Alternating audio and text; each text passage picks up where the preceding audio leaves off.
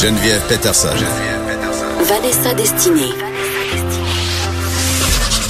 Elle manie aussi bien le stylo que le micro. De 9 à 10, les effrontés. Alors, euh, on est avec Myriam Kaiser et là, on est complètement euh, dans un autre sujet, bien qu'il soit question euh, de passe-partout dans le livre que vous venez de publier, Otage du silence. Bonjour, Myriam. Bonjour. Vous allez bien? Oui, je vais bien. Euh, écoutez, euh, vous avez écrit un livre sur votre très touchant, très dérangeant aussi. En tout cas, moi, il m'a beaucoup dérangé. Euh, sur votre enfance passée dans une secte québécoise. Vous êtes originaire de Belgique. Vos parents vous ont littéralement euh, déraciné de votre pays d'origine pour vous amener dans cette secte-là que vous voulez pas nommer par ailleurs. Oui. Racontez-nous un peu cette histoire-là. Comment ça s'est passé? Comment ça s'est passé? Vous êtes arrivé ici à l'âge de deux ans? Oui. Mes parents, ils étaient des gens en quête de sens et faut se remettre dans l'époque des années fin 60, début des années 70 où il y avait une scission dans l'Église avec le Concile Vatican II, tout ça. Donc, euh, eux, ils cherchaient et euh, ils voulaient garder la foi comme ils l'avaient connue. Et c'était une époque où il y avait beaucoup de sectes. OK? Et, les, et le mot secte était peut-être moins péjoratif qu'il est devenu avec Johnstown lors du Temple solaire, toutes ces choses-là? plus des mouvements spirituels ou les parce qu'il y a eu dans les années 70 évidemment toute la vague avec les Bhagwan Sri Rajneesh, le yoga, donc il y avait une certaine aura positive évidemment, mais là vous la secte dans laquelle vous avez été plongé, c'était une prison. Mais c'est sûr que ce qu'on avait présenté à mes parents et ce, que, ce qui s'est avéré être, c'était très différent. Ça ressemblait beaucoup à un lieu monastique très, très fermé.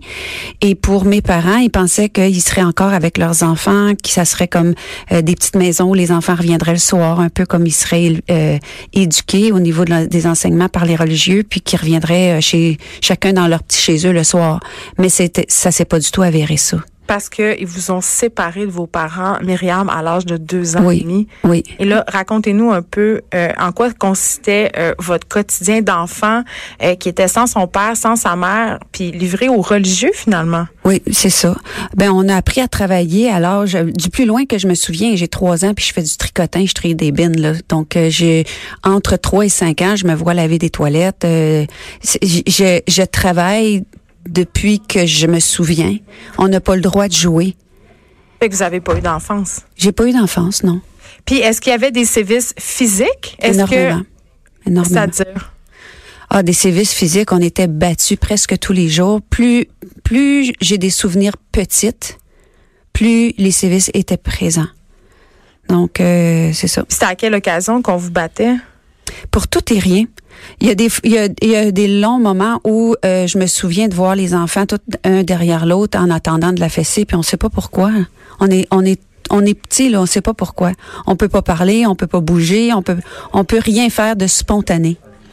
J'ai envie de dire, euh, puis là on dira pas c'était où cette secte-là parce que c'est vraiment important pour vous de pas l'identifier, mais je, là ce que je vois moi dans ma tête c'est une petite congl- euh, un petit conglomérat de maisons, euh, tu sais un, une espèce de petit village, mais j'imagine qu'il y avait des gens autour. Comme, comment ça que les gens autour qui sont pas dans la secte se rendent pas compte de qu'est-ce qui se passe là? Ah, mais la secte est complètement coupée du monde. C'est, c'est dans le bois.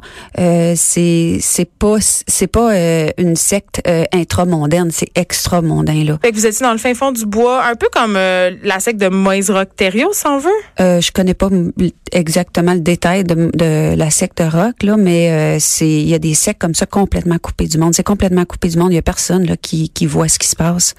Puis je sais qu'il y a eu quelques euh, tentatives de la DPJ, mais nous autres, euh, on se demandait comment ça se faisait que on n'avait pas, il y avait personne qui venait euh, à notre secours là.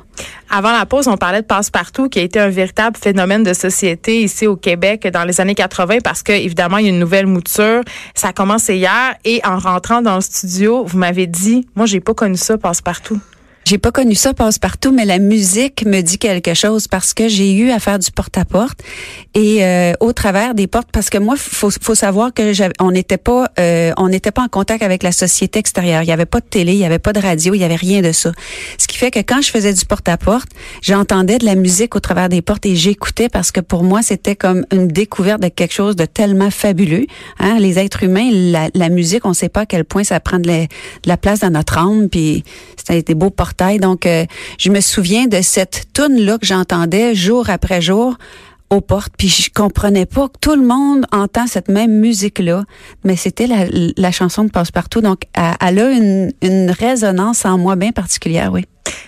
C'était quoi la place des femmes dans ce mouvement religieux-là? Pourquoi on vous élevait?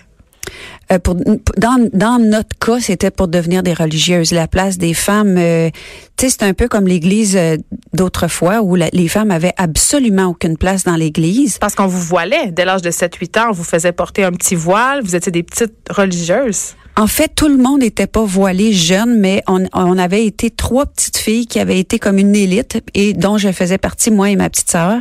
Et on avait eu la tête rasée et on avait été voilés à l'âge de 7 et 8 ans, oui.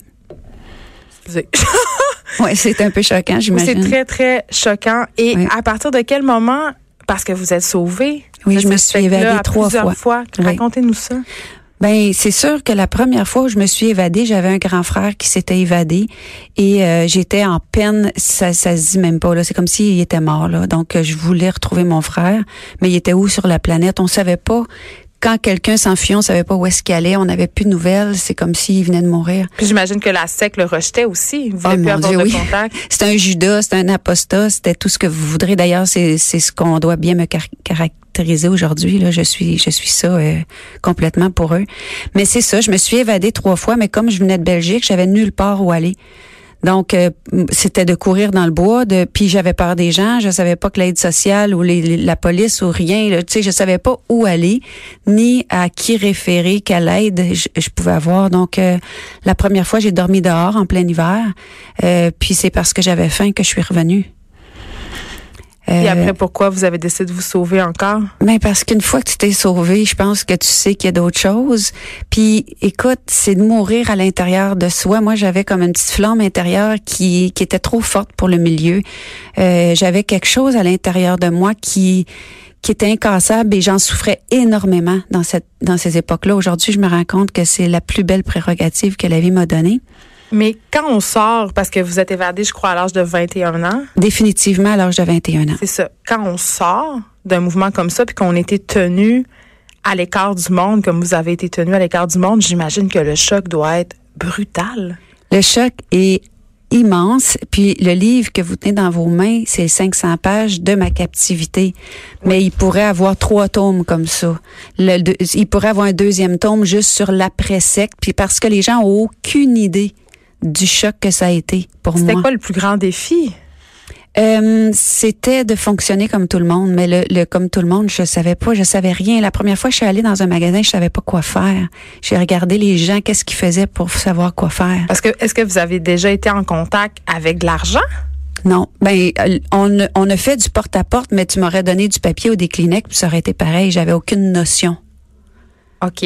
Donc là, quand je sortez... c'est, c'est, c'est tout un choc de, de réaliser comme dans ce temps-là, le salaire minimum, il était en bas de 5 dollars de l'heure, puis d'être obligé de faire autant pour d'en faire autant pour manger un petit quelque chose, alors que moi, la bouffe, euh, elle m'était donnée, quoi que je travaillais tout le temps, mais c'était pas en fonction de quelque chose que je travaillais. Avez-vous été scolarisé? Euh, l'école, c'était un peu comme les frères des écoles chrétiennes des années 1900. Donc, il y avait une, école de base, mais elle n'était pas du tout euh, structurée comme l'école à, l'extérieur. Donc, j'ai dû tout recommencer. Mais comment vous en êtes sorti? Qu'est-ce que vous faites aujourd'hui? Est-ce que vous avez une famille? Euh, C'est quoi À quoi ça ressemble la vie de Myriam Kaiser maintenant? Ben j'ai deux grands enfants de 24 et 26 ans, dont je suis très fière. D'ailleurs, c'est ma fille qui a fait la couverture du livre, graphiste. Euh, des beaux grands enfants. Euh, oui, tu sais, on, on, rattrape on rattrape comme on peut. Euh, puis l'être humain est fait très fort. On a des ressources insoupçonnées. Aujourd'hui, je suis conférencière, je suis auteur, je me promène un peu partout dans la francophonie mondiale pour apprendre aux gens comment reprendre son pouvoir, comment est-ce qu'on peut, peu importe nos circonstances de départ, revendiquer ce pouvoir-là et devenir pleinement heureux.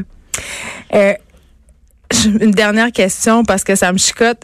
Est-ce que vous élevez vos enfants dans la religion? Pas du tout. Moi, la religion, c'est complètement dissoute. Dans la conscience, totalement, par contre. Pour moi, c'est une grosse différence entre religion et spiritualité. C'est, c'est aussi différent que les anciennes technologies. Si on prenait un téléphone euh, d'autrefois et les cellulaires d'aujourd'hui, pour moi, c'est aux antipodes un de l'autre. C'est très loin. Merci, euh, Myriam Kaiser. Je rappelle le titre de votre livre, Otage du silence, et ça raconte vraiment euh, toute cette existence de captivité de l'âge de 2 ans jusqu'à l'âge de 20 ans. Oui. Merci beaucoup. Bienvenue. Au plaisir.